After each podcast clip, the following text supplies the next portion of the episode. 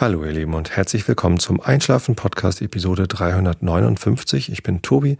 Ich lese euch heute ein bisschen aus dem kleinen Prinzen vor. Davor gibt es den Rilke der Woche. Der ist heute wieder ein bisschen strange. Wer einst das einsame Haus erbaut, heißt er. Und davor erzähle ich euch ein bisschen was, damit ihr abgelenkt seid von euren eigenen Gedanken und besser einschlafen könnt. Bevor ich damit allerdings beginne, äh, zwei Sachen. Äh, eine, die ich letzte Episode vergessen habe und eine, die mich eben gerade äh, sehr erfreut hat und vor allem meine Kinder sehr erfreut hat. Denn es kam heute ein Päckchen an aus Bielefeld. Ich hatte gar nichts bestellt und von meinem Amazon-Wunschzettel wusste ich schon, äh, ist es auch nichts, denn es war kein Amazon-Paket. Und außerdem habt ihr, meine lieben Hörer, mir zu Weihnachten meinen Amazon-Wunschzettel quasi leer gekauft. Da sind jetzt nur noch so, äh, so ein Kopfhörer für für äh, 250 Euro und eine, eine Kaffeemühle für 160 Euro. Also so große Sachen, die, die ich gar nicht erwarte von euch zu bekommen, die da mehr so drauf sind, damit ich sie für mich selber merke, falls ich mal irgendwann Lust habe, sie mir zu gönnen. Ähm, das heißt, das war ein Überraschungspaket und ähm, ich habe es dann äh, geöffnet und mich richtig doll gefreut. Wie gesagt, meine Tochter haben sich, Töchter haben sich noch doller gefreut, denn ich hatte ja in der letzten Episode 300 58 äh, erzählt, dass ich am Silvesterabend mit äh, Freunden und Familie das Spiel äh, Jäger der Nacht oder Nacht der Jäger, ich habe es jetzt wieder vergessen, gespielt hätte. Ähm, und dass das meiner Tochter so gut gefallen hätte und dass das aber nicht mehr hergestellt wird und deswegen so teuer ist. Und falls es jemand hätte, könnte er es mir zuschicken. Und genau das ist passiert. Wolfgang aus Bielefeld hat uns äh, dieses Spiel äh, geschickt, das er hoffentlich äh, wirklich nicht mehr brauchte. Und ganz, ganz, ganz lieben Dank dafür. Äh, und äh, eine Bitte an alle anderen, die es zu Hause liegen haben, äh, spielt es doch nochmal. Also ihr braucht es mir nicht mehr zu schicken jetzt. Äh, probiert es mal wieder aus. Äh, wir fanden es toll und wir werden es jetzt noch häufiger spielen können. Dank Wolfgang. Herzlichen Dank. Und ja, wie gesagt, meine Kinder äh, sind mir mir um den Arm gefallen, äh, äh in den Arm, äh, um den Arm gehüpft, äh, um den Hals gefallen. So wollte ich das eigentlich sagen ähm, vor Freude und ja, fühle dich gedrückt. Genau. Wen ich außerdem äh, gedrückt habe, und das ist das, was ich in der letzten Episode vergessen habe, ist Monja. Denn ich habe auf dem 32C3 nicht nur ganz viele äh, liebe Leute getroffen, die ich schon kannte und Shownoter und auch neue Leute kennengelernt, was ich in der letzten Episode erzählt habe, sondern ich habe auch äh, Monja kennengelernt. Monja ist die Grafikdesignerin aus ähm, der Nähe von Berlin. oh Gott. Äh, aus, äh, genau, wo sie wohnt, ist ja auch egal. Ähm, ich war, war ja nicht bei ihr zu Hause, sondern wir haben uns in Hamburg getroffen. Äh, sie ist extra nach Hamburg gefahren, hat da ihre Flitterwochen verbracht, Flittertage. Ähm, ich habe auch ihren Ehemann kennengelernt und ähm, ja, ich habe endlich Monja, die uns äh, allen, mir insbesondere, aber damit ja auch euch, in äh, sehr vielen Episoden schon das Episodenbild geschenkt hat. Denn sie ist Grafikdesignerin und ähm, ich sag ihr am Tag vor der Sendung meistens so grob, worum es denn gehen wird. Und sie setzt sich dann hin und spendiert uns allen eine Menge Zeit. Das ist nämlich eine Sache, die, das macht man nicht mal eben in fünf Minuten, sondern ich glaube schon, dass sie da unterschiedlich lang, aber immer mit viel Liebe dran sitzt und ein Episodenbild zeichnet. Des, nur äh, deshalb sieht das so hübsch aus, was ihr da immer runterladet. Man hört es ja nicht nur, man sieht es auch. Es ist ein thematisch bezogenes Episodenbild. Das macht sie nicht nur für uns, sondern auch für Hörer von anderen Podcasts. Aber ähm, ich freue mich da jedes Mal drüber und ich habe mich ganz doll gefreut, sie auch endlich mal äh, in echt zu treffen und nicht nur in Facebook-Nachrichten und per E-Mail. Und das war schön. Genau, endlich mal haben wir uns gesehen, ein paar Worte gewechselt. Ähm, Monja ist erstaunlich groß. Ich bin ja sehr groß, ich bin 1,97 Meter groß. Und Monja ist irgendwie über 1,80 oder so. Das fand ich richtig toll. Ich finde ja große Frauen toll. Ähm, meine Tochter wird übrigens auch sehr groß. Die ist äh, jetzt ja zwölf Jahre alt. Also die große, die ältere ist zwölf Jahre alt und ähm, auch schon irgendwie 1, 76, also ich weiß es gar nicht so. Also die, die wächst halt auch ständig und die wird bestimmt 1,90 und das finde ich total gut. Ist natürlich auch eine Herausforderung. Ähm, Das fällt dann auch auf, wenn man, wenn man so groß ist als, als Frau. Als Mann fällt es auch auf, aber ja, wie gesagt, ich bin da ein Fan von. Aber von Monja bin ich sowieso ein Fan, egal wie groß sie ist, weil sie so tolle Bilder malt. Genau, an dieser Stelle nochmal herzliche Grüße und auch danke für das aktuelle Bild. Und das äh, ist dann jetzt die Überleitung zum eigentlichen Thema der Sendung. Das da lautet Ausmisten. Genau, habe ich mir ausgedacht. Das ist nämlich eine Sache, die wir ähm, hier zu Hause in den vergangenen Tagen viel gemacht haben. Es fing an am vorvergangenen Wochenende, da wir nämlich äh, vorhatten, das Gästezimmer zu renovieren. Das war so der Plan für das Frühjahr. Wir wollen irgendwann mal das Gästezimmer renovieren. Haben wir vor zehn Jahren gebaut. Also vor zehn Jahren sind wir eingezogen. Äh, vor zehneinhalb Jahren haben wir angefangen zu bauen und ja, das Gästezimmer haben wir seitdem nicht mehr angefasst. Das heißt, ähm, hier ist ein Raum. Äh, ich hatte letztens gerade ausgerechnet, wie groß der eigentlich ist. Das sind so 25 Quadratmeter, relativ großer Raum. Ähm, auch mit einem, mit einem offenen Giebel also äh, offenen, offenen Dach quasi, also über dem Raum ist nur das Dach. Ähm, und der ist so an, ans Haus angebaut. Alle anderen Räume, ja nee, stimmt, oben das Badezimmer haben wir auch noch nicht renoviert. Das stimmt, das kommt auch noch. Aber die meisten anderen Räume im Haus haben wir schon mal neu gestrichen, zumindest so, dass mal neue Farbe reinkommt. Den hier noch nicht. Äh, dabei hatten wir hier im Raum die krasseste Wandfarbe. Also wir haben uns damals entschieden, keine Tapeten an die Wände zu kleben, weil wir Tapeten nicht so gern mögen, sondern die, äh, die Rigipsplatten halt gut zu verspachteln und dann einfach Farbe drüber zu streichen. An einigen Wänden haben wir auch äh, Lehmstreichputz aufgetragen, weil das ganz gut dazu passte, dass wir äh, einige Wände auch mit einer Lehmheizung, also mit, mit einer Lehmwand das ist eine Lehmwand, wo die, wo die Fußbodenheizung quasi in die Wand eingebaut ist, eine Wandheizung sozusagen. Ähm, und das ist halt so brauner Lehm. Ja, und dann dachten wir, Mensch, das äh, ist ja so ein bisschen rustikal und, und warm und so. Und da passt dann auch Lehmstreichputz dazu. Haben wir hier im Raum nicht, sondern ähm, weil wir hier noch unsere alten Ikea-Sessel, das sind ähm, so nicht besonders hohe Sessel, also die, die Lehne, die sind rund vor allem. Ne? Sie können sich drehen und sie sind rund. Sie haben vier Füße, die sich so nach unten wegbiegen. Eigentlich sind so große runde Kissen mit einer Lehne, die auch so halb rund einmal rumgeht, aber nur so 20 cm, 25 cm hoch ist. Also keine, keine Hochlehner. So, das sind hier unsere Sessel, die hier im Gästezimmer stehen. Wir nutzen das Gästezimmer gar nicht so häufig als Gästezimmer. Ähm, es war mal so gedacht als zweites Wohnzimmer, denn im Wohnzimmer steht ein Fernseher und ich mag Fernsehen nicht so gern und dass man sich hier nochmal so zurückziehen kann. Tatsächlich seit fünf Jahren wird das Gästezimmer im Wesentlichen als Podcast-Studio benutzt.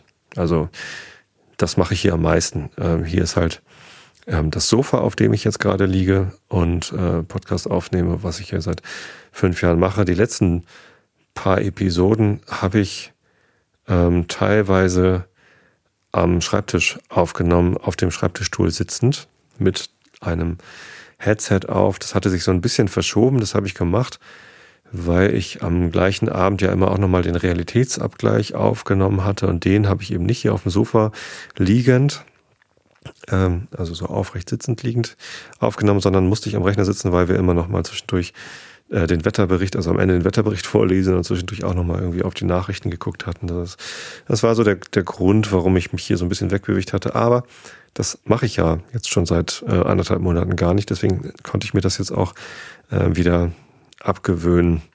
Ähm, und habe mich hier zurückgezogen auf das Sofa. Und der Raum hat sich nämlich jetzt schon ein bisschen verändert. Ähm, Jetzt habe ich mich ein bisschen verrannt in der Geschichte. Es wird auch immer langweiliger.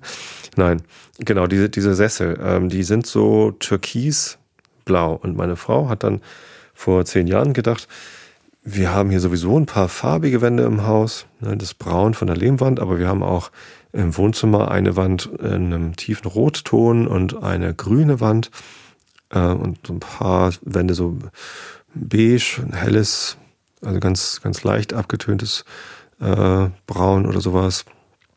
ähm, machen wir hier im Gästezimmer ein knalliges Blau. Und das war wirklich so ein Kobalt, strahlendes, recht kühles, aber also so ein, so ein ja, sehr kräftiger Blauton. Ich weiß gar nicht mehr, wie die Farbe hieß, aber sehr, sehr stark. Und ich weiß noch, dass mein erster Eindruck war, Mist, das gefällt mir ja gar nicht. Also es war mir von Anfang an ähm, zu kalt und zu, zu intensiv. Hat den Raum ganz stark äh, beeinflusst. Zumal an der Wand auch die Wandleuchten angebracht sind, äh, die den, den Raum ähm, beleuchten. Gibt keine weiteren Lampen außer meiner Schreibtischlampe. Und das, ach na gut, in den Fenstern stehen so kleine Funzeln, aber das ist mehr so Ambiente und nicht Beleuchtung. Ja, und das, das war halt so die blaue Wand im Haus. Ähm, genau. Gäste, die hier übernachten, die haben, die kennen das, die mochten das größtenteils. Wahrscheinlich, weil sie halt auch hier nur geschlafen haben. Und zum Schlafen war das Blau auch ganz nett. Es war so Nachthimmelblau eigentlich. Oder später Abendhimmelblau. So, und ähm, ich habe es aber, wie gesagt, nie so richtig gemocht. Ich habe das akzeptiert. Ich meine, wir haben jetzt zehn Jahre lang nichts dran gemacht. Aber ähm, das war so ein bisschen abgenutzt und ähm, außerdem diese, diese Drehsessel, die stehen teilweise auch zu dicht an der Wand und deswegen gibt's auf der Höhe äh, der äh, Schraube in der Lehne dieser Sessel, weil die sich eben auch drehen, äh, an der Wand so schöne Striche. Wenn man die Sessel dreht, während sie zu dicht an der Wand standen, passiert das. Und insgesamt äh, kann so ein Raum nach zehn Jahren auch mal einen frischen Anstrich vertragen. Also war so das, das grobe Ziel fürs Frühjahr. Lass uns mal das Gästezimmer renovieren. So. In diesem Gästezimmer ist ein großes Bücherregal. Das ist so ein Ikea IWA Regal. Noch irgendwie auch in, in Natur. Also IWA ist so ein, so ein, so ein Zusammensteck, äh, billiges Holzregal von, von Ikea in Kiefer. Und ja, das mochten wir auch schon nicht mehr so richtig gerne sehen. Und äh, musste ja eh abgebaut werden, weil wir sonst dahinter die Wand nicht streichen können. So, mir war aber klar, dass in dem Regal, in dem Bücherregal, ganz viel drin ist, was da nicht unbedingt drin sein muss. Sondern was so alte Bücher sind, die man einfach aufhebt, weil die sind da eben, die sind hier schon mit eingezogen, die sind noch aus meiner Studentenzeit oder keine Ahnung was, wo, wo diese Bücher alle herkommen. Ne, wir sind da irgendwann zusammengezogen äh, bevor wir hierher gezogen sind. Und schon da hat sich gezeigt, dass wir einige Bücher doppelt hatten. Wir sind beide Fans von Terry Pratchett. Meine Frau hat eine komplette Sammlung Terry Pratchett Bücher und ich hatte auch ein paar. Davon sind damals schon welche aussortiert worden, aber äh, der fünfte Elefant zum Beispiel, das hatten wir doppelt als äh, gebundene Ausgabe. Was der fünfte Elefant? Ich glaube, es war der fünfte Elefant oder der Zeitdieb. Nein, es ist der fünfte Elefant, genau. So. Und ähm, das, das war halt wahnsinnig voll. Und das sind ja jetzt auch die letzten zehn Jahre nicht weniger Bücher geworden, sondern mehr. Und auf dem Dachboden ähm, waren auch nochmal Kisten mit Büchern drin und, und auch lauter andere Kisten. Und mir war so klar, äh, wir können jetzt nicht einfach weitere Kisten nehmen und Sachen hier aus dem Regal in die Kisten tun und diese noch zusätzlich auf den Dachboden stellen, denn da sind schon ganz viele von diesen Kisten äh, und da ist auch nicht genug Platz für noch mehr viele Kisten. Also hatte ich mich entschieden, bevor wir das Zimmer renovieren, muss der Dachboden aufgeräumt werden. Das habe ich am vorvergangenen Wochenende angefangen. Und das war eine Sache, die ich größtenteils alleine gemacht habe, denn dort waren hauptsächlich Sachen von mir. Unter anderem drei Kisten mit Elektro Schrott, Elektrokram. Ähm, diese Kisten musste ich durchgucken und aussortieren und ich habe das sehr rigoros aussortiert. Ich habe zum Beispiel drei alte Soundkarten weggeworfen, von denen ich nicht mal mehr wusste, ob sie noch gehen. Das waren so ISA Soundkarten, Soundblaster 16 war eine, dann war da noch eine Terratech Soundkarte und eine AWE 32, auch eine Soundblaster-Karte, die ähnlich der Soundblaster 16 war aber noch so spezielle Synthesizer-Chips drauf hatte und einen Steckplatz für Speicher. Da hatte ich dann damals so eine 256 Megabyte Speichererweiterung ähm, drauf, so dass ich Samples dort hochladen konnte ähm, auf die Soundkarte und diese Samples dann über den Synthi ansprechen konnte.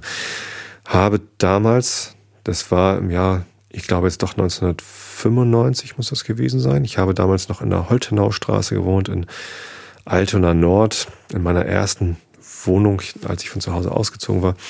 Ähm, im, in, in dem großen Tower-Rechner mit einem Pentium 90 drin hatte ich diese AWE 32 und habe da Musik mitgemacht, denn das war mein Hobby. Ich war ja schon schon lange war ich Hobbymusiker und habe da ähm, Songs mitgemacht, habe Sachen gesampelt und die dann zu Songs verarbeitet. Äh, lustige Nebengeschichte: Ich habe ähm, auch in einer dieser Kisten ungefähr 200 äh, dreieinhalb Zoll Disketten gefunden, so alte Disketten, äh, die auch wahrscheinlich alle nicht mehr gingen. Ich habe die einfach nur noch einmal überflogen. Ist hier noch irgendwas dabei, was ich ähm, sichern möchte oder was, was ich vernichten möchte? Denn ich habe herausgefunden, Disketten kann man hier im Landkreis Harburg einfach in den Hausmüll tun, wird eh verbrannt, brennen gut, äh, weg damit. Aber wenn da sensible Daten drauf gewesen wären, dann hätte ich die vorher nochmal ähm, ja, ver, äh, ent, ver, ja, wie heißt es, vernichten wollen. So einmal die, den Datenträger zerstören, damit er keiner Unfug macht. Also jetzt nicht ins Diskettenlaufwerk. Ich habe auch noch ein dreieinhalb Zoll Diskettenlaufwerk gefunden. Das hätte ich einbauen können in den Rechner, den ich noch habe, äh, der nämlich kein Diskettenlaufwerk hat. Wer macht das heute schon noch mit Disketten? Äh, und, und sie dann formatieren oder so. Aber ähm, das habe ich nicht gemacht. War auch nichts drauf, äh, habe die einfach alle in Müll getan. Ähm, aber auf einer der Disketten stand äh, der Name Knut Bültermann und seine Adresse und Adressaufkleber. Da war jetzt, das war jetzt nicht seine und da war auch, waren auch keine wichtigen Daten von ihm drauf. Ähm, ich weiß auch gar nicht, was drauf war, ich habe nicht drauf geguckt, aber Knut Bültemann war derjenige, mit dem ich damals diese Musik äh, nochmal produziert habe. Den hatte, ich weiß gar nicht mehr, wie ich ihn kennengelernt habe, aber der hatte so MIDI-Equipment rumstehen, ähm, so Hardware, also so ein, so ein Hardware-Synthesizer, 19 Zoll, äh, per MIDI an seinen Atari ST angeschlossen und ja, noch so ein bisschen, bisschen Krams, was damals halt noch nicht alle hatten.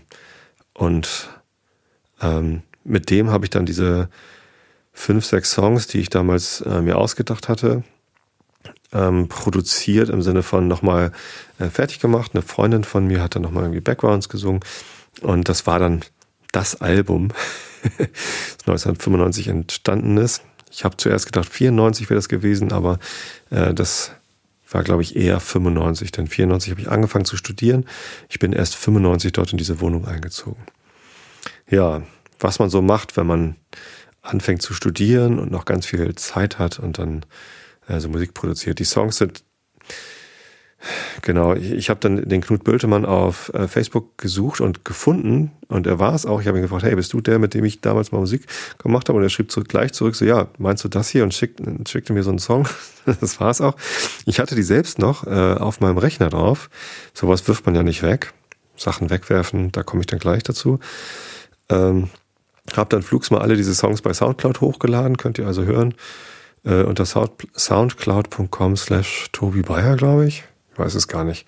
Können die Shownotes bestimmt finden und verlinken. Ich hatte das getwittert oder gefacebookt zumindest. Ähm, Broken 94 habe ich das Album genannt, obwohl es 95 aufgezeichnet ist. Ja auch egal. Äh, die Songs sind eigentlich eher ein bisschen peinlich. Ähm, wie, wie ich schon mal erzählte, war ich als Student noch so ein bisschen abgedreht, äh, was meine Selbstüberschätzung angeht, von wegen, mir geht es ja so schrecklich und ich bin der Einzige, dem es so geht und so bla bla bla. So. Wie man sich mit 20 Jahren äh, ebenso fühlt oder 21 Jahren, dass man irgendwie die Welt verstanden hätte. Keine Ahnung was. Mittlerweile bin ich dann ein paar Schritte weiter und habe verstanden, dass ich die Welt nicht äh, verstanden habe und dass ich damit auch nicht der Einzige bin und auch nicht allein. Ähm, aber die Musik, die ich damals gemacht habe und die Texte, das war also äh, unter anderem äh, war da damals eine Coverversion dabei von einem Depeche Mode Song, den ich damals, äh, der mich sehr äh, mitgenommen hatte. Somebody von Depeche Mode habe ich gecovert und äh, Somebody Else draus gemacht. Das ist eine ziemlich heftige Version, war mit tollen Samples von meinem quietschenden Schreibtischstuhl und, und einem kurzen äh, Jubel-Sample aus irgendeiner Live-Platte, die ich damals äh, irgendwie gefunden hatte. Ähm, ja. Diesen Song, äh, das, das ist der einzige Song von mir, der es jemals zu sowas wie Bekanntheit gebracht hat. Alles, was ich davor oder danach gemacht habe, war deutlich weniger bekannt. Denn dieser Song, den habe ich mal mitgenommen in den Kaiserkeller, äh, wo ich den DJ so ein bisschen kannte und habe ihm da eine CD gegeben. Ich hatte damals einen CD-Brenner. Äh, der, hatte ich den da schon? Der erste CD-Brenner, den ich gekauft habe, hat damals 1400 Mark gekostet. Und ich habe auch 100 CD-Rohlinge gekauft, ohne Hülle, so auf einer Spindel, für ebenfalls 1400 Mark. Und ähm, auf eine dieser Rohlinge habe ich diesen Song gebrannt und das dann dem Typen gegeben. Und der hat das dann regelmäßig aufgelegt im Kaiserkeller am Mittwochabend, weil das äh, gut fand. So beim ersten Mal war nur ich mit meinen zwei, drei äh, Freunden auf der Tanzfläche und wir haben uns halt gefreut, so ey, cool, mein Song. Und am nächsten Mittwoch spielte er es aber wieder und da war die Tanzfläche dann auf einmal voller und beim dritten Mal war sie voll und das äh, entwickelte sich so zu einem äh, Dauerbrenner. Ich glaube, das waren zwei, drei Jahre, die er da immer mittwochs diesen Song gespielt hat und ich glaube, die wenigsten wussten, was das überhaupt ist, ähm, wer das gemacht hat. Aber äh, für mich war das halt eine, eine große Freude. Tja, und jetzt musste ich die Soundkarte, mit der ich das gesampelt und produziert habe, äh, wegwerfen, denn ich habe gar keinen Rechner mehr mit einem ISA-Einbauslot äh, und hatte jetzt auch kein Interesse daran, mir sowas wieder zu besorgen und habe da einfach gedacht, weg damit. Drei Kisten an Elektroschrott. Ich habe nur ganz wenig äh, behalten, von dem ich glaubte, dass es vielleicht doch nochmal nützlich, äh, nützlich sein könnte.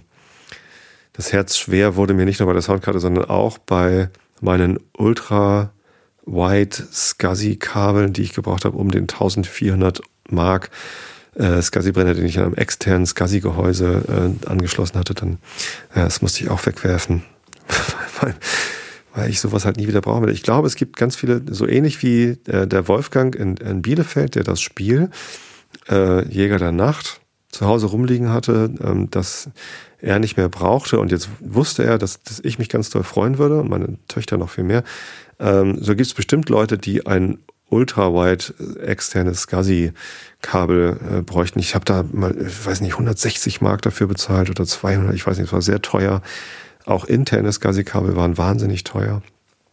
Äh, und falls jemand jetzt so ein Kabel braucht, tut's mir total leid, aber es liegt in der Elektroschrottkiste in Todd Lüsing ist so eine Sammelstelle für Elektroschrott und da kann man vielleicht nochmal gucken, ob man das da findet, wenn man das braucht. Ich hatte einfach keine Muße für all diese Sachen. Es waren wirklich viele, ähm, jemanden zu suchen, der sich dafür interessiert. Hätte ich auf Ebay alles einstellen können, aber das war mir einfach zu viel. Also habe ich es einfach weggeworfen. Das habe ich auch mit sehr vielen Büchern gemacht. Ich weiß, Bücher soll man eigentlich nicht wegwerfen.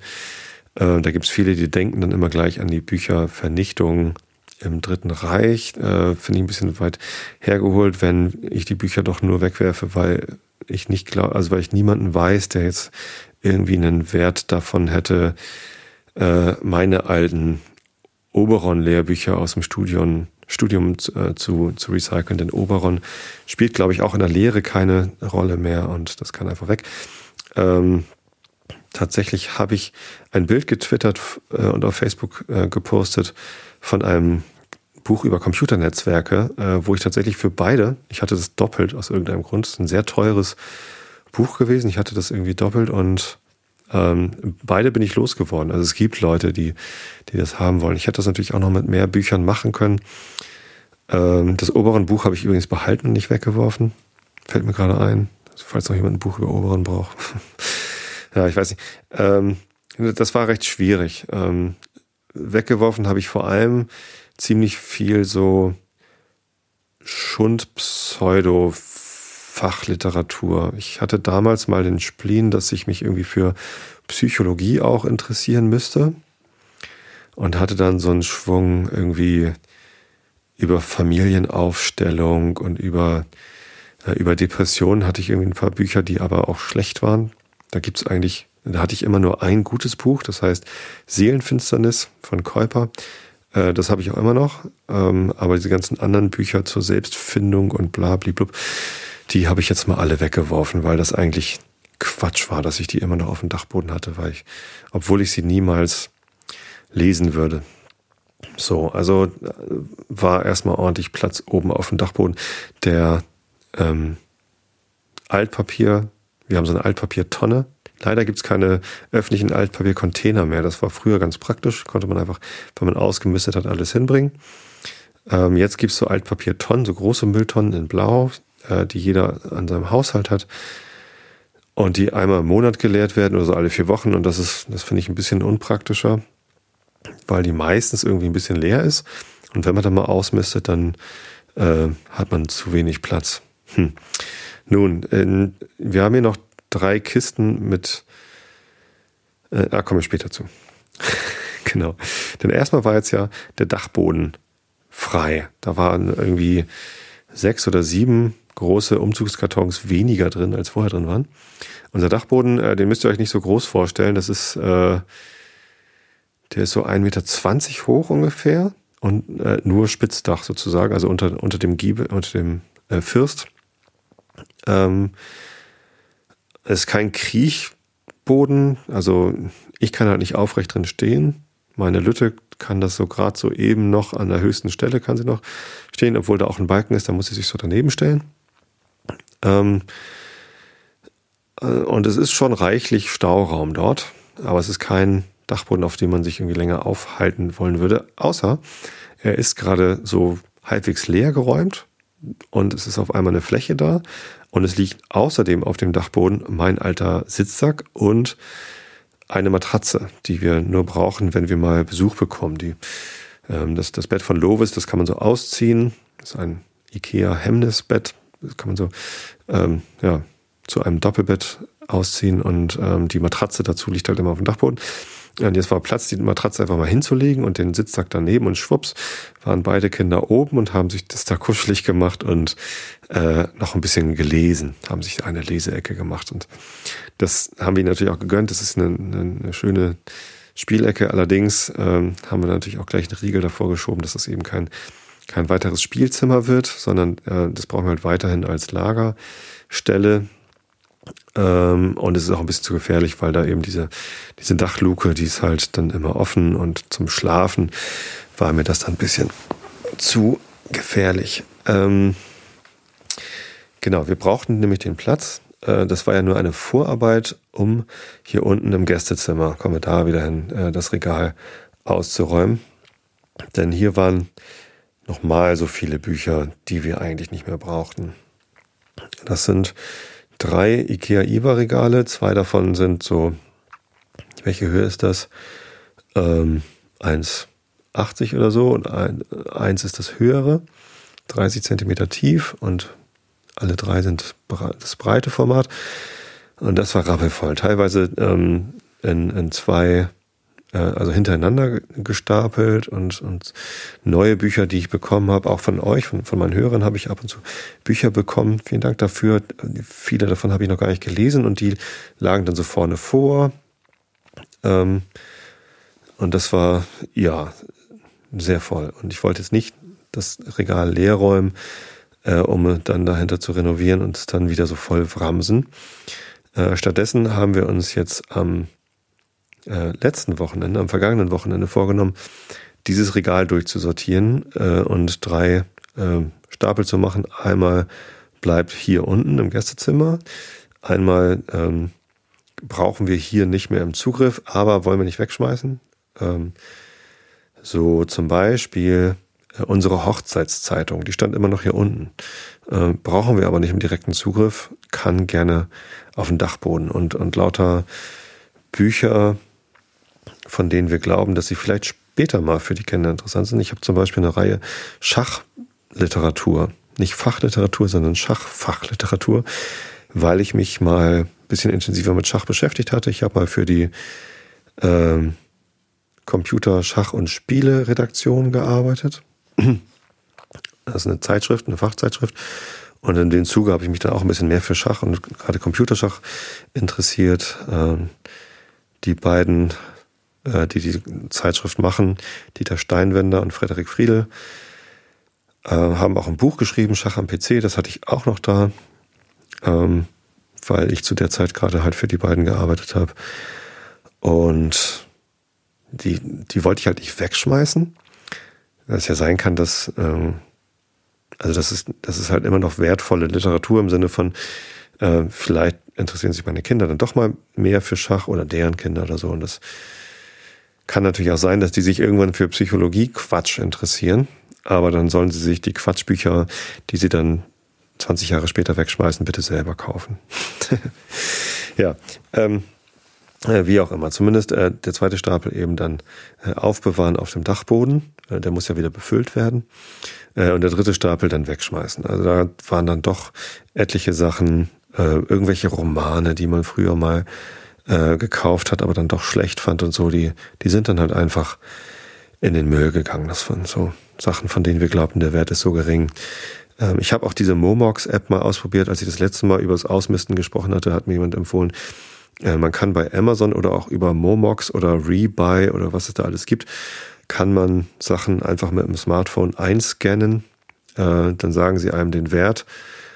Und dann tut man all die Sachen, die man eingescannt hat und, und dann auch loswerden will, in eine Kiste und schickt denen das zu und die verkaufen das dann weiter. Irgendwo müssen ja auch bei Amazon die ganzen gebrauchten Bücher herkommen. Ähm, das habe ich auch ausprobiert und mal ein paar Bücher eingescannt und die waren halt alle wertlos. Also da hätte ich dann für, für alles, was wir jetzt entsorgt haben, hätte ich vielleicht irgendwie fünf Euro gekriegt oder so. Na klar, fünf Euro ist auch Geld. Aber dafür den Aufwand betreiben und das in Kisten tun, die ich dann äh, wegschicke, wäre irgendwie, weiß ich nicht. Vielleicht mache ich das. Und unser, unsere Tonne, unsere Papiertonne ist jetzt halt gerade voll. Ähm, und vielleicht könnte ich es machen, dass ich die, die drei Kartons, so zweieinhalb Kartons äh, mit Büchern sind noch hier, ähm, weil die Papiertonne gerade leer ist, aber die, die sollen halt weg. Vielleicht scanne ich die einfach ein und schicke sie weg, dann muss ich nicht auf den nächsten Papiermüll warten. Das ist vielleicht nochmal eine ganz gute Idee. Aber ähm, ansonsten kann das halt weg. So. Und als ich am Samstag früh den Vorschlag gemacht habe, heute könnten wir doch mal das äh, Regal im Gästezimmer durchsortieren, das war noch gar nicht so beschlossen, wann wir das machen, sondern das war so, ja, ich war am letzten Donnerstag und Freitag war ich mit der Firma auf einem Offsite. Äh, wir waren für zwei Tage in St. Peter-Ording mit 13 Leuten plus Moderatoren, also mit 14. Ähm, und haben dort äh, sehr intensiv gearbeitet, sehr hart gearbeitet und es war sehr anstrengend, als ich dann am Freitagabend zu Hause war, war waren wir ziemlich platt. Äh, ich war ziemlich platt und ich wollte eigentlich ein ruhiges Wochenende haben. Aber diese Gedanken, die aus dem Offside kamen, die gingen noch so in meinen Kopf runter, dass ich dachte, ach, so ein bisschen körperliche Arbeit und Ablenkung durch Bücher sortieren wäre gar nicht so schlecht, lass uns das mal machen. Und als wir dann beim Frühstück saßen am Samstag, dachte ich, naja, wenn wir jetzt die Bücher sortieren, dann ist hinterher das Regal ja erstmal leer. Wir können ja das, was wir da behalten wollen, äh, den Stapel, den müssen wir nicht gleich wieder einräumen, sondern der ist dann ja kurz raus. Und dann, wenn das Regal leer ist, könnte man das ja auch kurz abbauen und dahinter streichen. Sagt meine Frau, Mensch, so kenne ich dich ja gar nicht, äh, so eine Hauruck Renovieraktion, aber klar, machen wir. Äh, und übrigens das Regal, das streiche ich dann auch gleich an. Das wollte sie schon länger mal weiß lackieren, damit das nicht mehr so Kieferholzfarben aussieht. Das hatte ihr halt, gefiel ihr schon lange nicht mehr. Ähm, also schwupps sind wir erstmal morgens dann zum ähm, nee, mittags sind wir dann zum Baumarkt gefahren, haben uns äh, Farbe gekauft. Um das Blau zu übertünchen, haben wir uns einen sehr angenehmen, warmen, aber nicht zu intensiven Braunton ausgesucht. Wüstensand heißt der. Ähm, und der ja, passt sehr gut, ist ein, ein bisschen heller als die Lehmwand, aber ähm, ist auch, also ja, stimmig und ähm, gibt dem Raum jetzt ein sehr wohliges, warmes Ambiente und ich bin sehr, sehr glücklich, äh, dass wir das gemacht haben und dieses Blau jetzt weg ist und außerdem das Regal nicht mehr Holzfarben ist, sondern jetzt weiß. Also wir haben es nur einmal lackiert und das ist jetzt so, meine Frau hat shabby schick dazu gesagt, das ist so dieses, ähm, das Holz schimmert noch so ein bisschen durch und das, äh, so, ja, so ein bisschen rustikal und, und sehr, sehr nett ist das jetzt. Wir haben das Zimmer nicht ganz fertig renoviert. Das heißt, es fehlen noch jetzt so die zwei Seitenwände, die nicht Lehm sind und die Decke. Ähm, das machen wir dann irgendwann demnächst fertig, aber es ist schon ein sehr großer Schritt getan, dadurch, dass jetzt die, die Wand nicht mehr blau ist, sondern braun und ähm, das Regal weiß und vor allem ist das Regal halt deutlich leerer, denn äh, wir haben halt wirklich viel aussortiert und auf einmal kann man auch erkennen, dass das eigentlich ein Bücherregal ist und kein äh, Lager von komischen Dingen. Also es, wir sind jetzt keine Messis oder so, aber das Regal war schon so ein bisschen unordentlich geworden, dadurch, dass es so voll geworden war. Zum Beispiel haben wir jetzt einfach mal alle Terry Pratchett Bücher, die wir haben, ähm, im Regal auf drei Regalböden auch in die richtige Reihenfolge gebracht, so dass halt die in der Reihenfolge des Erscheinens jetzt die die Scheibenweltromane alle da sind, auch alle anderen ähm, Terry Pratchett Bücher haben wir hier und das ist ganz nett. Und dann haben wir irgendwie eine Ecke mit Harry Potter und eine mit Tolkien und äh, ein Regal hat ein bisschen mehr äh, Luft nach oben. Da sind jetzt die großen Bildbände und so. Das, das passt alles ganz gut. Vor allem habe ich jetzt eine Ecke, wo meine Reading List sozusagen ist. Äh, das sind die Bücher, die jetzt sind nicht, sind nicht nach äh, Thema oder Autor sortiert, sondern das sind die, die ich als nächstes lesen werde. Das sind zum Beispiel die, die ich auch von euch äh, geschenkt bekommen habe. Da steht zum Beispiel noch Turn the Ship Around. Das hatte ich mir mal gewünscht, weil der Autor äh, ne, einen Vortrag gehalten hatte, damals, als ich in San Francisco war äh, im Februar. Und äh, das Buch Nichts steht da noch und ähm, dann genau das Arbeitsfrei steht da auch noch. Und das Buch von, nee, Jan Böttcher habe ich schon gelesen. Ähm, aber hier der, der Sänger von Bad Religion, der hat ein Buch geschrieben. Das habe ich mir auch gekauft, weil ich großer Bad Religion-Fan bin. Ähm, aber gelesen habe ich es noch nicht. So, und ich hatte es auch schon vergessen, weil es halt in diesem Regal verschwunden ist. Und jetzt, wo wir alle Bücher mal in der Hand hatten aus dem äh, Regal, äh, fiel es mir wieder äh, in die Hände, sprichwörtlich. Und jetzt weiß ich wieder, dass ich das eigentlich noch lesen wollte. Der sechste Band von den Douglas Adams Büchern, was gar nicht von Douglas Adams geschrieben ist, von, sondern von Ian Kofer, E-I-O-N, schreibt sich sein Vorname und ich weiß immer noch nicht, wie man ihn ausspricht. Ewan, Ian, keine Ahnung was. Ähm, genau, das steht da auch noch, quasi per Anhalter durch die Galaxis, der Trilogie sechster Teil, sozusagen. Ja, ähm, und das, das macht mich froh. Also dieses Ausmisten, sowohl auf dem Dachboden, wo einfach auch ganz viele so, ja, Erinnerungen, ich weiß gar nicht, ob das Erinnerungen sind, aber vor allem diese, diese Technikkisten mit irgendwie alten Soundkarten und Diskettenlaufwerken und was da nicht alles für ein Quatsch drin war. Ähm, ich bin froh, dass das endlich weg ist, dass ich das endlich aussortiert habe und dass mir endlich klar ist, nein, ich werde diese, diese Netzwerkkarten, früher gab es die noch mit, mit, mit zwei Anschlüssen. Einmal das Ethernet, was man halt heute immer noch benutzt. Ähm, und dann diesen, diesen runden Anschluss. BNC hieß es, glaube ich, oder? Äh, wo man, wo man noch so, ja, mit Koax-Kabeln ähm, und diesen 50 Ohm oder 100 Ohm Widerständen, diese Terminatoren brauchte man dann immer noch und so.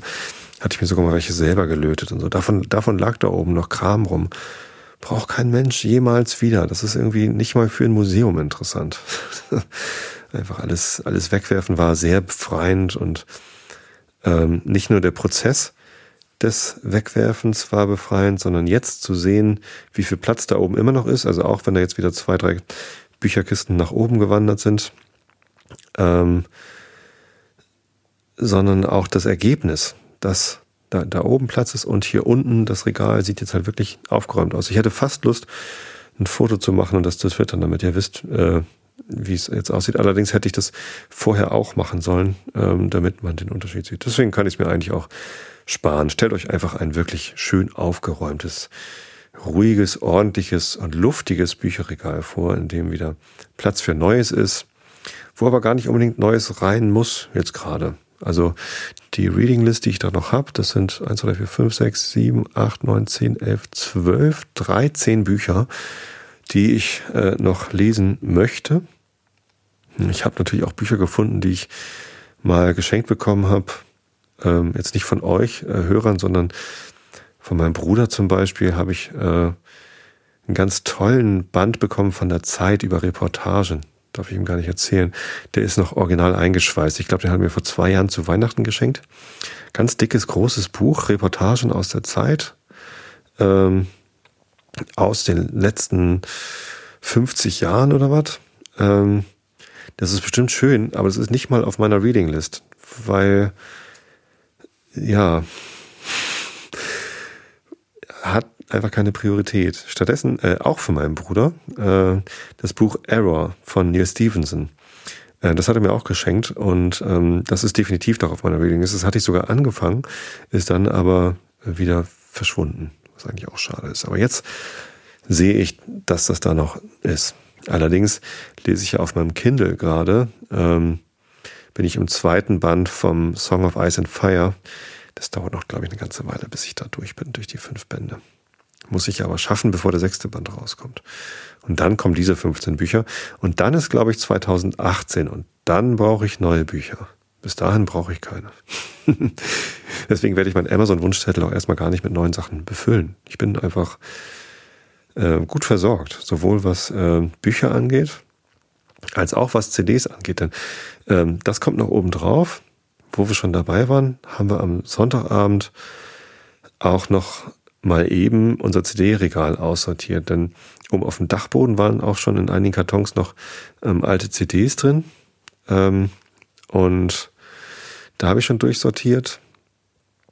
Ähm, hier unten in unserem CD-Regal, wo wir so unsere Audio-CDs haben und seit 100 Jahren nicht dran waren, weil, wie gesagt, wir halten uns hier selten im Gästezimmer aus, auf, obwohl hier der einzige CD-Player des Hauses ist. Also meine Frau hat noch so eine alte Anlage, äh, Musikanlage, HiFi-Anlage äh, aus Einzelkomponenten von Sony. Feines Zeug. Leider waren ihr, ihre Boxen, sie hatte noch so alte Schneiderboxen, die waren mittlerweile kaputt. Die waren allerdings auch jetzt irgendwie 30 Jahre alt. Ja, 25 Jahre alt vielleicht. Und die haben jetzt mal den Geist aufgegeben ich habe auf dem Dachboden beim Aufräumen allerdings meine alten Aiwa-Boxen gefunden. Ich hatte nämlich auch eine Anlage von Aiwa äh, und die Boxen waren noch heile. Also habe ich einfach mal äh, die Boxen ausgetauscht. Ähm, ihre Boxen sind mit in den Elektroschrott gegangen und jetzt kann man hier wieder CDs hören. Jetzt mag man sich hier auch wieder aufhalten und dann passt es ja auch ganz gut, da auch das CD-Regal, was so ähnlich aussah wie unser Bücherregal, ähm, auch mal wieder durchzusortieren.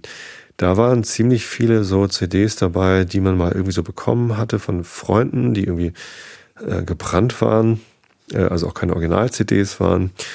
Und ähm, da haben wir dann auch mal durchsortiert. Das waren Privatkopien natürlich, ne? Also sowas äh, illegal MP3s runterladen habe ich ähm, durchaus auch mal gemacht ich glaube im Jahre 1995, ähnlich als ich gerade Musik gemacht habe. Ähm, davon habe ich gar nichts mehr, weil meine MP3-Sammlung irgendwann vor vielen Jahren sowieso verschütt gegangen ist. Ähm, und die meisten Sachen in meiner MP3-Sammlung waren eh irgendwie von Freunden und nicht irgendwie illegal kopiert und ähm, kann das auch nicht empfehlen, Sachen illegal zu kopieren. Kauft euch die Musik lieber oder äh, benutzt so ein Online-Streaming. Ich bin ja ähm, Kunde bei Spotify und bei Deezer. Da habe ich genug Musik. Bei Amazon Prime bin ich ja auch. Äh, und die haben jetzt auch noch Musik. Und ja, das reicht irgendwie. Also ich brauche die CDs eigentlich gar nicht. Dennoch war das total gut, mal durchzugucken, äh, was denn da so ist. Denn die CDs, die ich habe, äh, waren größtenteils auch schon seit über 15 Jahren in meinem Besitz. Da ist in den letzten 15 Jahren nicht so viel dazugekommen eine No Means No CD, die ich auch von einem Hörer geschenkt bekommen habe, äh, die ähm, ist relativ neu. Und irgendeine andere hatte ich auch noch irgendwie in den Händen, die irgendwie in den letzten drei, vier Jahren dazu gekommen ist. Ansonsten kaufe ich halt gar keine CDs mehr. Echt selten zumindest.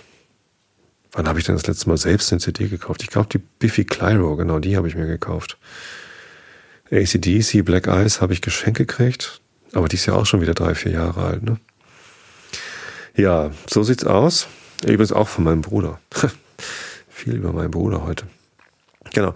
Ähm, eine Sache noch, an die ich denken musste bei all diesem, beim Büchersortieren entscheiden, welche Bücher brauche ich denn, welche will ich hier stehen haben und wie will ich sie sortieren, als auch beim CDs sortieren. Ähm, welche CDs können weg, äh, welche können auf den Dachboden. Ich habe auch ewig viele CDs, meine alten Voivod-CDs zum Beispiel und meine Manowar-CDs, ein paar von meinen Motorhead-CDs sogar, habe ich auf den Dachboden getan, denn das sind Original-CDs, für die habe ich mal Geld ausgegeben. Äh, die brauche ich nicht hier im direkten Zugriff, aber zum Wegwerfen waren sie mir zu schade. Vielleicht schmeiße ich sie dann in zehn Jahren weg, wer weiß das schon. Oder ich höre sie mir in zehn Jahren mal wieder an. Ähm, was mir da allerdings ins Gedächtnis kam, ist eine Sache, die Alexandra Tobor letztens in der Vrindheit gesagt hat. Da ging es darum, äh, was so der Unterschied ist zwischen äh, CDs und MP3s oder digitaler Musik und, und Schallplatten oder CDs. Und sie sagte, dass äh, man CDs in seinem Zimmer, ähm, dass dieses Sortieren und, und Hinstellen von, von den Artefakten, also von, von, von, den, von den Dingen und das, das Anfassen und, und Darstellen, das sagt ja auch viel über einen selbst aus. Also man identifiziert sich stark damit. Und das geht mit MP3s auf einer Festplatte eben nicht so gut. Man kann zwar auch, und das habe ich ja früher auch mal gemacht, äh, eine MP3-Sammlung hegen und pflegen und Ordner umbenennen und ID3-Tags nachtragen. Ich habe sogar mal in Microsoft Excel Visual Basic für Applications habe ich mir eine MP3 Verwaltungssoftware gebaut, die äh, tatsächlich die MP3-Dateien äh, untersucht auf ID3-Tags und wo ich auch Tags setzen konnte und so abgefahrener Kram. Aber das ist was anderes als das Ding selbst in der Hand zu haben und hinzustellen. Und wenn Gäste kommen, äh, dann sehen die das und äh, das ist natürlich auch eine Identifikationssache. Hier schau, äh, ich lese das oder ich habe das und ich höre das. Ähm, das ist was Schönes. Und ich glaube, dass ähm, durch das ähm, Abstrahieren dieser Dinge durch digitale Nutzung in Kindles, in MP3-Playern und so weiter, oder noch darüber hinaus, indem man die Sachen gar nicht mehr besitzt, sondern nur streamt, ähm, geht ein bisschen von diesem Identifikationscharakter verloren. Nicht nur ein bisschen, sondern vielleicht sogar ganz viel. Und das fand ich ganz, ganz spannend, den Gedanken. Den hatte ich so noch nicht gehabt. Ähm, und als ich jetzt hier die Bücher sortiert und die CDs vor allem sortiert habe, habe ich mich schon dran erinnert, dass äh, vieles davon halt wirklich aus meiner Sozialisierung stammt. Denn die CDs, die ich gekauft habe, äh, mit denen bin ich ähm, sozialisiert. Das ist so quasi die Musik, die mich damals geprägt hat. Ne? Meine Pearl Jam CDs zum Beispiel oder meine, meine Motorhead CDs auch. Da, da kam halt so mein, mein wilder Charakter, den ihr alle gar nicht kennt, weil ihr mich nur aus dem Einschlafen-Podcast kennt. Ähm, meine Revoluzzerzeit, das, das kam da alles wieder zutage und das war schön. Das hat, hat ja, hat mich gefreut, nochmal wieder zu sehen, wer ich denn damals war und wie viel ich davon heute noch bin. Ähm, und wie wenig Chance man heutzutage eigentlich nutzt, sich über sowas zu identifizieren. Tja. Ach, hätte ich doch die Psychologiebücher behalten sollen, was? ich weiß nicht. Äh, nee, ich bin froh, dass ich mich von den meisten dieser äh, Bücher getrennt habe. Ein Buch ist mir in die Hände gefallen, äh, dass ich, ich weiß noch, wie ergriffen ich war, als ich das gelesen habe und wie viel mir das bedeutet hat. Das Buch Rituale von Chase Notebohm. Ähm, und das hatte ich jetzt in der Hand und ich habe das seit 20 Jahren nicht gelesen. Ich glaube, ich habe es damals zweimal gelesen, weil ich es so toll fand. Ich weiß noch so ungefähr, worum es dabei ging. Ähm, Vielleicht sollte ich das Buch, und das mache ich jetzt gleich mal, ich lege das gleich wieder auf meine Readinglist, dass ich das nochmal lesen kann, weil irgendwie hat es mir viel bedeutet und irgendwie, ich fand das, fand das ganz toll. Ähm, und jetzt ist aber viel von dieser Bedeutung irgendwie ver verflogen. Ähm, das ist aber kein Psychologiebuch, sondern das war ein Roman, glaube ich, eine Geschichte, die aber irgendwie ganz viel über Rituale gesagt hat ja, das werde ich doch mal lesen. Das ist eine gute Idee. Zen und die Kunst, ein Motorrad zu warten von Robert Pirsig äh, ist natürlich auch noch da. Ist auch ein Buch, das mich sehr geprägt hat und das ich sogar vor fünf Jahren ungefähr äh, nochmal gelesen habe, äh, weil es wirklich ein gutes Buch ist. Es hat seine Längen. Ähm, ich finde, es ist 50 Prozent zu dick. Es hätte auch dünner sein können. Ich weiß nicht, warum das so dick sein muss äh, und so ausschweifend. Aber ein ganz, ganz tolles äh, Buch, das mich damals sehr geprägt hat. Tja, die Kant-Bücher, aus denen ich äh, euch auch bald wieder vorlese, sind auch da geblieben. Äh, den Kant werdet ihr nicht los. Ähm, das ist allerdings tatsächlich ein Überbleibsel aus meinem Studium, denn diese Bücher habe ich ähm, für mein Philosophiestudium gebraucht, fürs Seminar. Nicht alle, ähm, aber ich habe mir damals ähm, einfach äh, nicht nur die Kritik der reinen Vernunft gekauft, sondern äh, weil das eben so schön zusammenpasste, auch die weiteren Bände von ihm. Das ist so ein Rutsch. Ja. So viel zum Thema Ausmisten. Habe ich jetzt noch irgendwas vergessen, was ich sagen wollte? Letzte Woche, nee, vorletzte Woche, als ich die letzte Episode aufgenommen habe, fiel mir gleich im Anschluss ein, ähm, dass ich Sachen vergessen hatte zu erwähnen. Nämlich zum Beispiel mein Treffen mit Monja, davon wollte ich euch letztes Mal schon erzählen. Ähm, und noch was. Und dann war ich schon irgendwie am Rechner, um das noch hinterher rein zu kommentieren, was ich vergessen hatte. Dann hatte ich aber die andere Sache, die ich vergessen hatte, schon wieder vergessen. Dann dachte ich, anscheinend bin ich ganz schön durch.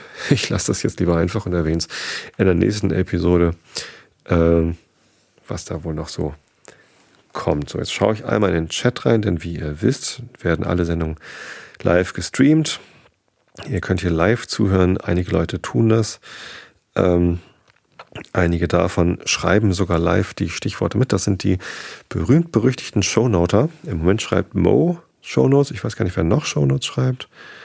Ähm, und äh, er sagt gerade, äh, wenn du aufräumst, sind die Shownotes immer besonders ausführlich. Ich erinnere mich, das hatten wir schon mal, dass dann die Shownotes voller Links sind zu lauter Sachen, die ich dann erwähnt habe. Äh, das, ist, das ist wunderbar. Und äh, Pat, Pathetic Pat äh, schreibt auch mit Shownotes. Das ist ganz toll. Ja, genau. Und der Tobi Van Kenobi schreibt, möge die Nacht mit euch sein. Das ist sehr schön, das hat er geschrieben, als er sich ausgeloggt hat, glaube ich. Ah, jetzt kommt da gerade die Frage im Live-Chat. Willst du vielleicht sagen, was in dem Paket vom Zoll war? Genau, ich hatte das erwähnt. Ich weiß gar nicht, ob ich das nur auf Twitter erwähnt hatte oder auch hier im Podcast. Doch, ich hatte es auch hier im Podcast erzählt, glaube ich. Ähm, da kam eine Nachricht vom Zollamt in Soltau, dass wir dort bitte eine ähm, eine Sendung abholen sollten, die nicht verzollt werden konnte. Soltau liegt jetzt nicht gerade äh, um die Ecke, das ist schon eine, eine, ganze Strecke weit entfernt und ich bin da nie. Genau das hatte ich erwähnt, dass da irgendwie der Heidepark ist ähm, und dass ich dort aber auch nicht mehr hinfahre, weil das nur für Zwerge gebaut ist, die maximal 1,95 groß sein dürfen. Haha. Ähm, das genau, dieses, dieses Paket. Meine Frau war dort und hat das abgeholt. Ähm, als sie dort war, ähm, rief sie mich an und oder schickte mir erst äh, per WhatsApp ein, ein Foto von dem, was da drin war und rief mich dann an, was sie damit machen soll. Da drin war ein äh, Modellhubschrauber, so ein, so ein kleiner ferngesteuerter äh, Hubschrauber und der war tatsächlich auf meiner Amazon-Wunschliste. Ich hatte das komplett vergessen, dass ich mit denen da mal raufgeklickt hatte. Ich glaube, das war während einer Vrind-Realitätsabgleichssendung, wo wir irgendwie auf dieses Thema Hubschrauber gekommen waren oder ich weiß es nicht mehr. Irgendwie habe ich mir den mal im Affekt da drauf geklickt, weil, äh, weil ich solche Hubschrauber mag äh, und habe den dann da aber vergessen und dann hat mir einer von euch, einer meiner Hörer, vielleicht ja auch ein Vrind-Hörer, man weiß es nicht, äh, stand nicht dabei, von wem äh, das kam, hat mir diesen äh, Hubschrauber per Amazon-Wunschzettel äh, geschenkt. Nun kam der aber nicht von Amazon, sondern von einem dieser Amazon-Unterhändler äh, aus China. Und dieser Amazon-Händler hat das halt nicht korrekt irgendwie zolltechnisch eingetragen. Ähm, also äh, musste ich für den Zollbeamten, den ich dann auch gleich wieder am Telefon hatte, mal eben schnell live rausfinden, äh, was denn dieser Hubschrauber wohl wert sei. Genau dieses Modell gab es aber schon gar nicht mehr auf Amazon. Ähm, ich habe dann ein Vergleichbares gesucht und ihm gesagt, ja, äh, so und so viel äh, ungefähr wahrscheinlich, keine Ahnung. Ist ein Geschenk, ist, hab ich, ist noch nicht von mir selbst bestellt. Das musste ich ihm dann nochmal schnell per E-Mail bestätigen, dass ich das nicht selber geschickt habe. Eidesstattlich schwören. und dann hat er das gegen die entsprechende ähm, Zoll-Einfuhrgebühr, Steuer, Steuer ist das eine Steuer, Einfuhrsteuer ist das, genau, äh, plus die Lagerungskosten von 50 Cent pro Tag, ähm, hat er das dann meiner Frau ausgehändigt. Und jetzt bin ich stolzer Besitzer eines kleinen Hubschraubers. Der ist echt schick. Das ist ganz toll. Äh, der ist so 20 Zentimeter lang, also oder, oder 25, gar nicht so besonders groß. Ähm, hat aber so eine Dreiachssteuerung oder Vierachssteuerung. Also man kann äh, hoch runter steuern, äh, dann kann er sich drehen, er kann äh, zu, seitlich fliegen, also so, so, nach links und rechts schwenken.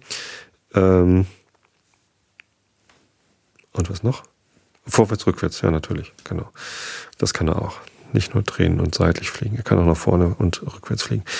Ähm, es hat eine ganze Weile gedauert, bis ich das Ding so in Betrieb hatte, dass er äh, austariert war. Ähm, also als ich ihn das erste Mal dann zum Starten bekommen habe, hat er sich halt wie wild gedreht und ist in alle möglichen Richtungen geflogen. Das muss man dann erstmal austarieren und, und richten. Aber dann stand er relativ sauber in der Luft. Ähm, immer noch schwierig zu steuern gewesen, weil die Steuerung sehr empfindlich ist. Ähm, macht aber einen Heidenspaß. Und am letzten Wochenende, ja, am vorletzten Wochenende hatten wir auch einen, einen Tag, wo es draußen schön trocken und windstill war. Denn also für, für richtig Outdoor bei Wind sind die Dinger nicht geeignet, die werden halt recht, recht leicht weggepustet. Ähm, da konnte ich dann auch immer draußen drin fliegen. Da bin ich so vor das Fenster meiner jüngeren Tochter geflogen. Wollte schon anklopfen mit dem Hubschrauber. Äh, das habe ich mich dann aber doch nicht getraut. Ähm, aber sie hat es dann gesehen, hat sich voll gefreut und ist eigentlich runtergerannt gekommen. Dann sind wir zusammen Hubschrauber geflogen. Ja, vielen Dank für den Hubschrauber, von wem auch immer äh, der kam aufregende Geschichte mit dem Zoll ist gelöst. Genau. Ja, das äh, waren so die Kommentare aus den Chats. Ich lese dann jetzt mal den Rilke der Woche vor. Wer einst das einsame Haus erbaut. Wer einst das einsame Haus erbaut, ich konnte es nirgends erlauschen. Auch die Wipfel wagen nicht laut um sein Ragen zu rauschen. Im Parke tot ist jeder Ton und alle Farbe sind entflohen, nur rotrote Blüten baten, als müsste alten Mord der Mohn immer wieder von Sohn zu Sohn verraten. Ich möchte betonen, dass ich mich äh, in diesem Gedicht nicht verlesen habe. Es lautet tatsächlich, äh, und alle Farbe sind entflohen rot-rote Blüten baten? Ich weiß es nicht. Also manchmal denke ich, der Typ hat einen an der Marmel. Ähm, aber es ist wahrscheinlich Kunst. Ne? Also, ja. manchmal kann ich nicht so viel mit dem Rilke anfangen. Aber es macht nichts. Wir bleiben dabei. Rilke der Woche. Auch wenn ich im Moment nur alle zwei Wochen aufnehme, äh, es ist immer noch der Rilke der Woche. Dann gibt es halt nächste Woche keinen Rilke der Woche. Was es äh, in den Wochen zwischen den Sendungen gibt, äh, ist ja manchmal Classics. Ich habe in der vorvorletzten Woche habe ich gleich irgendwie vier Stück veröffentlicht, weil sich das irgendwie so anbot. Äh, weiß nicht, habe ich halt irgendwie ein bisschen auf Phonic-Rechenzeit über gehabt und dann habe ich die äh, da mal so einen Schwung äh, geschickt. Äh, das Ziel ist ja letztendlich, dass alle Episoden des Einschlafen-Podcasts wieder in einem Feed sind und damit auch in der App zu sehen sind. Dabei ist mir leider Episode 8 verschütt gegangen. Äh, die ist nicht verloren, die gibt's noch. Ähm, ich habe sie nur irgendwie aus irgendeinem Grund nicht äh, mit veröffentlicht.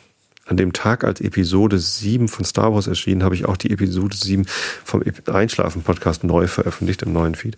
Das fand ich ganz lustig. Ähm, aber Episode 8 hat irgendwie ja nicht geklappt. Äh, muss ich nachholen. Bitte seht mir das nach. Einer hat es schon gemerkt, ähm, dass die fehlt.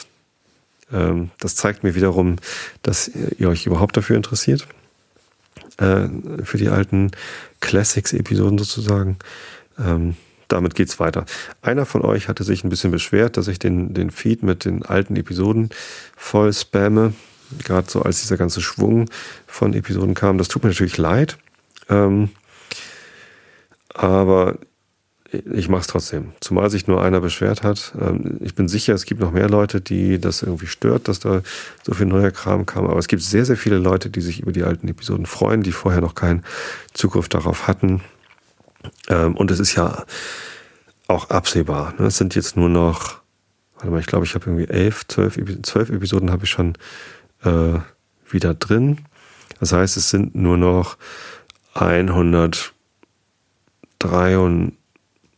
80 Episoden, 193 Episoden, die, die nochmal neu veröffentlicht werden. Nur noch 19 Mal so viel, wie jetzt schon da ist. Na denn, vielleicht auch nur 18 Mal. Ähm, ich lese euch jetzt was zum Einschlafen vor aus dem kleinen Prinzen von Antoine de Saint-Exupéry. Wir sind in Kapitel 15. Augen zu und zugehört. Der sechste Planet war zehnmal so groß. Auf ihm wohnt ein alter Herr, der mächtige Bücher schrieb. Sieh mal einer an, ein Forscher, rief er, als er den kleinen Prinzen erblickte. Der kleine Prinz setzte sich auf den Tisch und verschnaufte ein wenig. Er war schon so viel gereist. Woher kommst du? fragte ihn der alte Herr. Was ist das für ein dickes Buch? sagte der kleine Prinz. Was machen Sie da? Ich bin Geograf, sagte der alte Herr. Was ist ein Geograf? Das ist ein Gelehrter, der weiß, wo sich Meere, Flüsse, Städte, Berge und Wüsten befinden. Das ist ja interessant, sagte der kleine Prinz. Das ist endlich mal ein richtiger Beruf. Und er schaute sich auf dem Planeten des Geographen um. Er hatte noch nie einen so majestätischen Planeten gesehen. Er ist sehr schön, Ihr Planet. Gibt es hier Ozeane? Das kann ich nicht wissen, sagte der Geograf. Ach, der kleine Prinz war enttäuscht. Und Berge? Das kann ich nicht wissen, sagte der Geograf. Und Städte und Flüsse und Wüsten? Auch das kann ich nicht wissen, sagte der Geograf. Aber Sie sind doch Geograf. Das ist richtig, sagte der Geograf. Aber ich bin kein Forscher. Mir fehlt es völlig an Forschern. Es ist nicht der Geograf, der die Städte und Flüsse, die Berge, die Meere, die Ozeane und die Wüsten zählt. Der Geograf ist zu wichtig, um herumzuschlendern. Er verlässt seinen Schreibtisch nicht. Aber er empfängt die Forscher. Er befragt sie und schreibt sich ihre Erinnerungen auf. Und wenn ihm die Erinnerungen von einem von ihnen interessant erscheinen, lässt der Geograf Informationen über den Lebenswandel des Forschers einholen. Warum das? Weil ein Forscher, der lügt, Katastrophen in den Geografiebüchern verursachen würde. Und auch ein Forscher, der zu viel trinkt. Warum das? fragte der kleine Prinz. Weil der Säufer, weil die Säufer doppelt sehen. Der Geograf würde dann zwei Berge einzeichnen, wo nur ein einziger ist. Ich kenne jemanden, sagte der kleine Prinz, der wäre ein schlechter Forscher. Das ist möglich. Wenn also der Lebenswandel des Forschers in Ordnung zu sein scheint, macht man eine Untersuchung über seine Entdeckung. Geht man nachsehen? Nein, das ist zu kompliziert. Aber man verlangt vom Forscher, dass er Beweise liefert. Wenn es sich zum Beispiel um die Entdeckung eines großen Berges handelt, verlangt man, dass er große Steine mitbringt. Plötzlich war der Geograf aufgeregt. Du, du kommst von weit her, du bist ein Forscher, du wirst mir deinen Planeten beschreiben. Und der Geograf schlug sein Register auf und spitzte seinen Bleistift. Die Berichte der Forscher notiert man zunächst mit Bleistift. Mit Tinte schreibt man erst, wenn der Forscher Beweise geliefert hat. Also? fragte der Geograf. Oh, bei mir zu Hause, sagte der kleine Prinz, ist es nicht sonderlich interessant. Es ist ganz klein. Ich habe drei Vulkane, zwei aktive Vulkane und einen erloschenen. Aber man weiß ja nie. Man weiß nie, sagte der Geograf. Ich habe auch eine Blume. Blumen schreiben wir nicht auf, sagte der Geograf. Warum? Sie sind das Schönste. Weil Blumen vergänglich sind. Was bedeutet vergänglich? Die Geographiebücher, sagte der Geograf, sind die zuverlässigsten Bücher von allen. Sie veralten nie. Es ist sehr selten, dass ein Berg den Platz wechselt. Es ist sehr selten, dass einem Ozean sein Wasser ausläuft. Wir schreiben die ewigen Dinge auf. Aber die erloschenen Vulkane können wieder erwachen, unterbrach der kleine Prinz. Was bedeutet vergänglich? Ob die Vulkane erloschen oder aktiv sind, ist äh, für uns läuft es auf das Gleiche hinaus, sagte der Geograf. Was für uns zählt, ist der Berg, der verändert sich nicht. Aber was bedeutet vergänglich, wiederholte der kleine Prinz, der in seinem Leben noch nie von einer Frage abgelassen hatte, wenn er sie einmal gestellt hatte. Das bedeutet von baldigem Verschwinden bedroht. Meine Blume ist von baldigem Verschwinden bedroht? Gewiss doch. Meine Blume ist vergänglich, sagte sich der kleine Prinz, und sie hat nur vier Dornen, um sich gegen die Welt zu wehren, und ich habe sie ganz alleine zu Hause gelassen. Zum ersten Mal regte sich Reue bei ihm, aber er fasste wieder Mut. Was raten Sie mir als nächstes zu besuchen? fragte er. Den Planeten Erde, antwortete ihm der Geograf. Er hat einen guten Ruf. Und der kleine Prinz machte sich auf in Gedanken an seine Blume. Da ist jetzt ein Bild vom kleinen Prinzen in einer Landschaft. Zum ersten Mal nicht äh, in ein, auf einem Mini-Planeten, sondern auf einer Landschaft. Zwischendurch hatte ich noch ein Bild überschlagen. Da sitzt der Geograf am Schreibtisch. Im Hintergrund zwei Sterne. Ja, im Hintergrund vom kleinen Prinzen am Ende dieses Kapitels ist eine heiße Sonne. Und das nächste Kapitel lese ich euch dann nächstes Mal vor. Im Moment komme ich nicht so richtig schnell voran mit dem Buch. Ähm, kommt davon, wenn ich immer so viel plapper. Aber hier ist die Episode jetzt zu Ende. Ich hoffe, ihr schlaft alle recht schön, schlaft ausreichend viel. Schlafen ist gesund. Ähm, ich könnte gerade ein bisschen mehr schlafen, aber ich gehe jetzt auch gleich ins Bett. Ist ja auch schon Viertel vor zehn. Nein, vorher mache ich euch noch die Episode fertig. Wir hören uns wieder in zwei Wochen, wenn ihr mögt. Ähm, oder lauscht doch mal in die Classics rein, in die alten Episoden. Jetzt kommen auch so langsam schon die Episoden, in denen ich ein bisschen mehr Struktur gefunden habe. Also, schlaft recht gut. Ich hab euch alle lieb. Bis zum nächsten Mal.